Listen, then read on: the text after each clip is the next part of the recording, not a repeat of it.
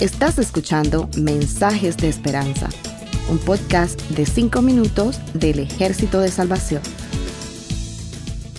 En el libro de Josué capítulo 7 verso 6 la Biblia dice que Josué se postró en la tierra sobre su rostro delante del arca de Jehová.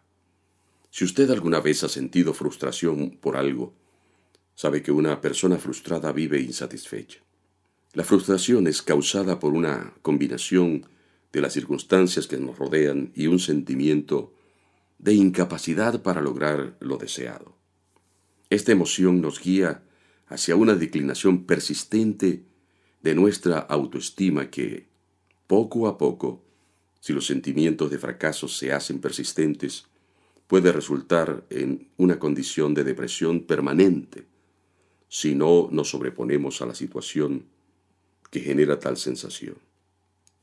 Lo que Josué y el resto de los israelitas sienten después de ser derrotados en la ciudad de Hai es precisamente eso, una intensa frustración, y la frustración junto a la impotencia son paralizantes. Después de la derrota Josué no supo qué hacer. No podía pensar y fue incapaz de analizar por qué razón Dios les dio una victoria tan espectacular en Jericó pero luego, ante un reto menor, lo que parecía fácil terminó en desastre. Este es un momento en la vida de Josué donde se siente incapaz de avanzar. Todo el favor que produjo la victoria en Jericó se esfumó y lo único que siente es temor e incertidumbre. La frustración no tiene ninguna afinidad con la alegría o un sentido de libertad. Es como si Josué sintiera que él y el pueblo habían sido dejados solos en medio de la guerra, que Dios los había abandonado, y junto a los líderes se sintió defraudado. Una derrota repentina siempre se traduce en frustración, aunque sea momentánea.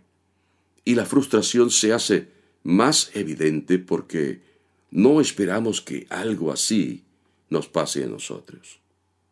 Es importante buscar respuesta o solución a nuestras crisis, pero lo es aún más el sitio a donde acudimos en busca de ayuda.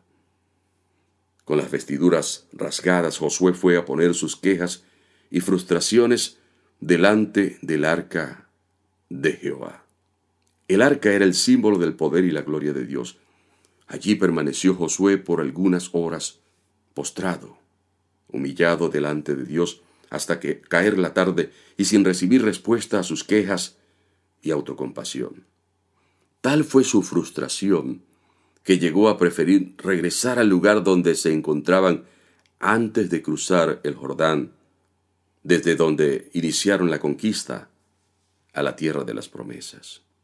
Y Josué dijo, ojalá nos hubiéramos quedado al otro lado del Jordán, es decir, sin herencia, pobres, insatisfechos, errantes y en un lamento y queja permanentes. La frustración lleva a muchos a desear volver a la vida antigua, a los hábitos del pasado. Cuando nos frustramos, tendemos a, a perder el foco de lo que nos espera más adelante y nos quedamos estancados en los tropiezos del momento. ¿Qué futuro tenían los israelitas al otro lado del Jordán? Ninguno. ¿Qué futuro tenemos los creyentes si regresamos a la vida antigua que nos separaba de Dios? Ninguno promisorio. Pablo nos advierte, en otro tiempo, se conducían según el que gobierna las tinieblas, según el espíritu que ahora ejerce su poder en los que viven en la desobediencia. En ese tiempo también todos nosotros vivíamos como ellos, impulsados por nuestros deseos pecaminosos, siguiendo nuestra propia voluntad y nuestros propósitos. Como los demás éramos por naturaleza objeto de la ira de Dios. Pero Dios, que es rico en misericordia, por su gran amor por nosotros, nos dio vida con Cristo, aun cuando estábamos muertos en pecados. Por gracia ustedes han sido salvados.